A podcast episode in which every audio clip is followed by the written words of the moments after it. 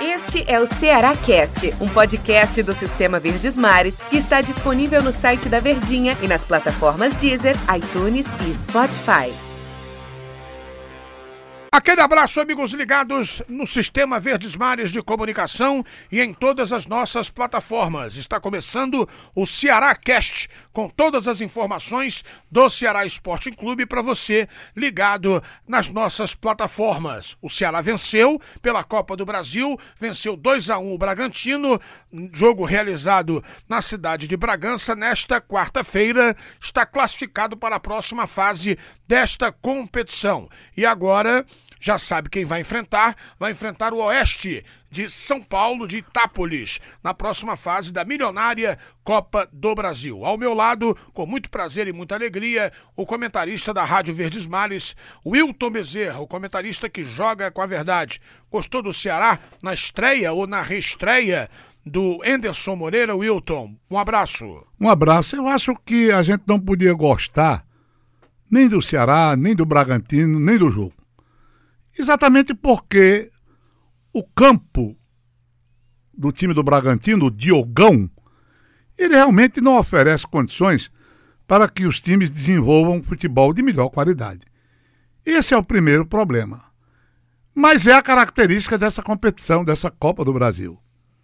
Eu às vezes até ironizo dizendo que é bye bye Brasil, né? Pelos rincões afora, neste Brasil varonil. É uma competição que traz para aqueles times de maior categoria esse tipo de problema. É claro que eu não estou aqui querendo dizer que era impossível jogar naquele campo, no Diogão.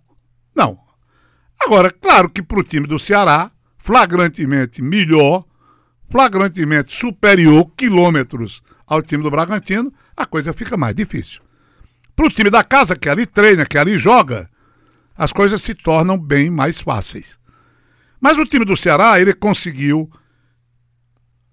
diante dessas intempéries, diante desses percalços, vencer o jogo. Embora tenha corrido o risco de amargar um empate que seria desgastante.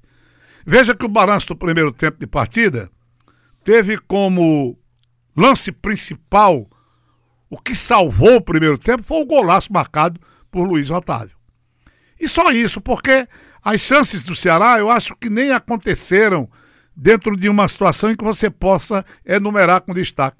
Nem tampouco o time da casa. Um jogo fraco, em que os times procuravam aquela jogada aérea ou aquela bola longa, geralmente com defeito. As tabelas eram impossíveis. E aí o jogo naturalmente ficava naquele perde-ganha, aquela coisa modorrenta. E você não pode falar nada. Fazer o quê? Exigir que os times joguem barbaridades quando a condição do tapete, entre aspas, não permite? 1 a 0 no primeiro tempo.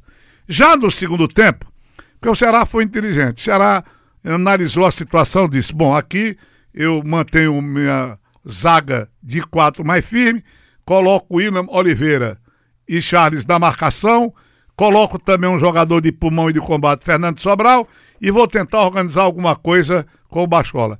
Na frente, Leandro Carvalho pelo lado esquerdo e o Bergson pelo comando do ataque. Eu acho que o problema também está aí, sabe? Não se dá uma interação de meio campo com ataque. O Sobres, apesar de duas faltas maravilhosas, a gente sente que não é a solução ali por dentro, no ataque. E o Leandro Carvalho, minha Nossa Senhora, a cada jogo piora. Foram feitas modificações no segundo tempo. Entrou o Matheus Gonçalves, o Bergson, que acabou marcando o segundo gol o Vinícius, que deu um passe maravilhoso, e o Ceará teve até condições de ampliar, teve chances nas cobranças de falta com o Fernando Sobral. E aí vejam futebol como é. É diante dessas perdas, digamos assim, ou da perda da oportunidade de ter um espaço maior para trabalhar, o Ceará levou um gol aos 43 minutos, numa jogada de Bilal, em que o Praz teve dificuldade em segurar a bola, a zaga ainda participou e ela acaba sobrando pro Canga. Empate de 1 a 1 a 43 minutos, quer dizer, conta encerrada. E não Mas seria deu, legal. Deu um frio na barriga do torcedor. É, porque há uma preocupação no ar, não adianta, não é? O torcedor quer resposta rápida, ele está preocupado com as contratações que para ele não foram muito felizes, Então, aos 43 minutos, foi um negócio realmente preocupante. Mas aí veio a jogada do Vinícius, muito inteligente, jogando no espaço vazio, no ponto futuro, como queiram. Entrou o Bergson de cara, ele que havia perdido até uma oportunidade, tinha perdido uma oportunidade, e ele foi lá e fez dois, dois tentos a um, menos mal. Menos mal. Agora, vamos dar aqui o desconto, né? Não foi bem uma oportunidade que o treinador Anderson Moreira tenha gostado, né? Para fazer a sua rentrée ao time do Ceará. O campo, evidentemente, que não ajudou. Embora, repito, não fosse um campo encharcado, não fosse um campo incapaz de se apresentar para o jogo. De qualquer maneira, é aquela história de pelar o porco, né? Essa forma popular de dizer, ganhando um jogo de 2 a 1 um, quando o empate, embora dando ao Ceará a condição de classificado da Copa do Brasil, seguindo em frente para enfrentar o Oeste, o empate seria evidentemente desgastante, no meu modo de ver, André. Oeste é o classificado para enfrentar o Ceará na próxima fase. Melhor do que o Bangu, melhor que eu digo, é, é, positivamente para o Ceará, o Bangu seria mais complicado, Wilton? O time do Oeste já foi um time mais poderoso.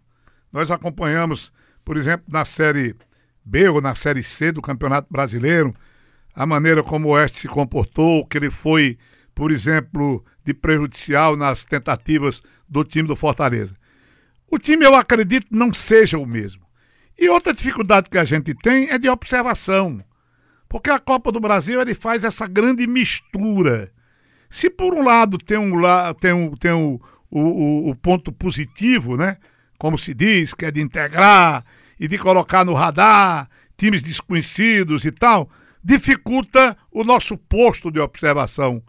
Eu não sei que nível de futebol joga o time do Oeste hoje, mas sabe-se que é um time paulista muito respeitado pelos bons campeonatos estaduais que sempre fez. Agora, é acreditar que até lá o time do Ceará será bem melhor, que até lá o Enderson, conhecendo boa parte do elenco que tem, ele consiga dar ao time maior dinamismo, maior rapidez, resolve esse problema do ataque, encontra uma fórmula, volta a botar esse Rodrigão para jogar, dar moral, enfim, recuperar e fazer com que o torcedor volte a acreditar que o Ceará contratou realmente um goleador. Por hora, existem essas dificuldades. Houve alguma evolução ou foi apenas empolgação para a estreia de um treinador? Não, não, não dá para julgar isso não. Eu, sinceramente, me recuso a dizer que houve progresso, que houve isso ou aquilo.